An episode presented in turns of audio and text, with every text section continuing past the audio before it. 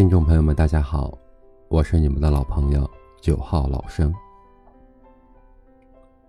记得多年前，我曾经看过这样一则小故事：有人向神仙许愿，要自己的后半生永远幸福快乐。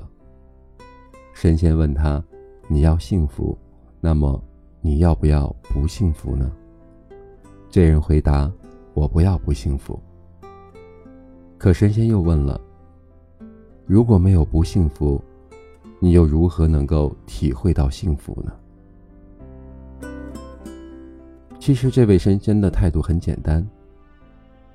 人生于世，本就要经历些挫折磨难，虽然这个过程充满了辛酸坎坷，但也正因为有了苦难，我们的人生才能够充满乐趣。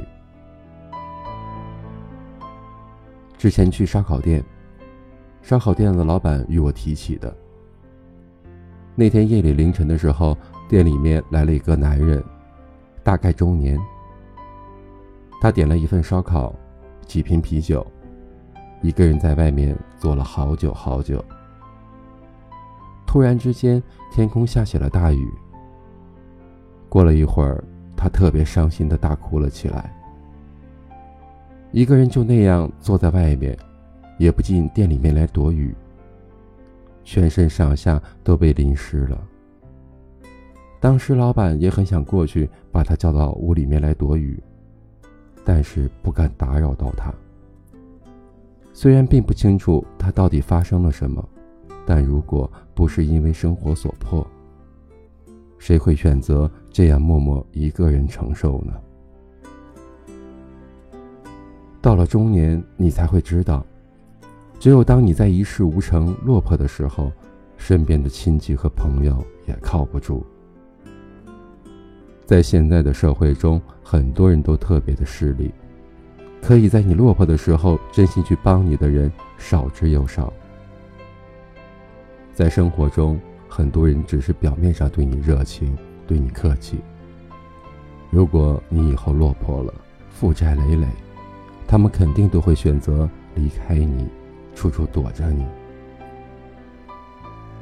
那些一生顺境、从未经历过波折的人，虽然过得无比舒适，但却经不起半点风浪。他们人浮于事，稍遇风浪就会被连根拔起。而那些长久经历苦难的人，却反而会在一次次打击中，变得更加坚强。他们看破世事，方知人情冷暖。所以才能够明白人生中的很多道理。当人到中年，男人落魄了，连亲戚都瞧不起你的时候，请牢记三句话。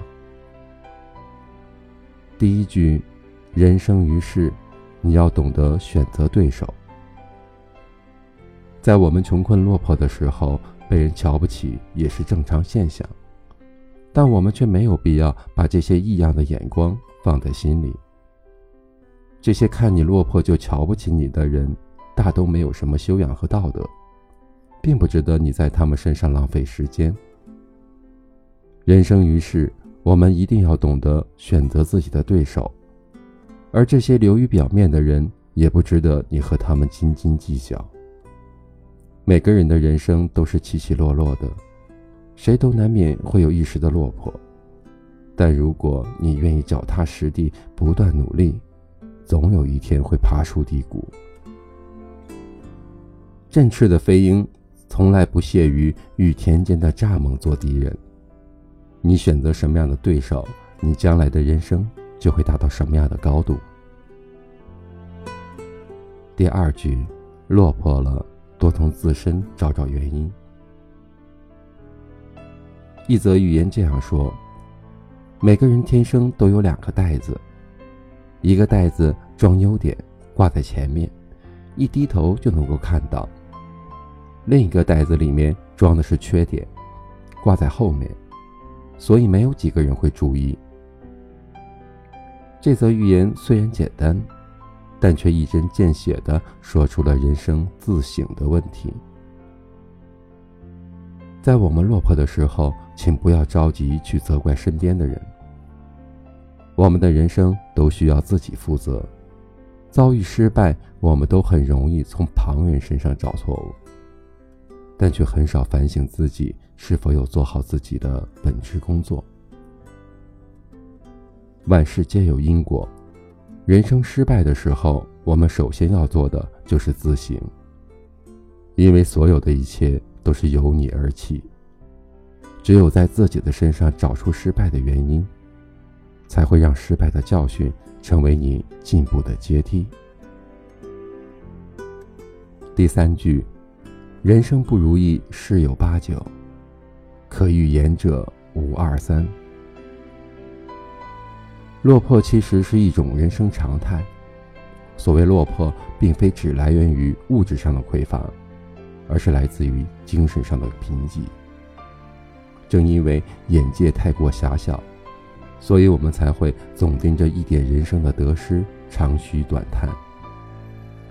在现实的生活中，虽然有“贫贱夫妻百事哀”的说法，但有钱人同样也有着自己的痛苦。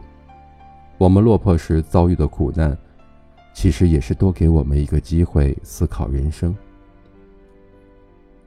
落魄时，依旧做好自己的事儿，走好自己的路。人生不如意十有八九，当你悟透这句话时，内心自然也会变得舒畅豁达。你落魄时无需在意他人的眼光，今后成功了也与他没有半毛钱的关系，又何必耿耿于怀呢？即使有人欺你谤你，这也只能怪此人修养不够，你无需生出羞愧之心。落魄和不幸永远绝非永远。只要你能够坚定内心，就不难从头来过。我是九号老生，每晚八点，在这里等你。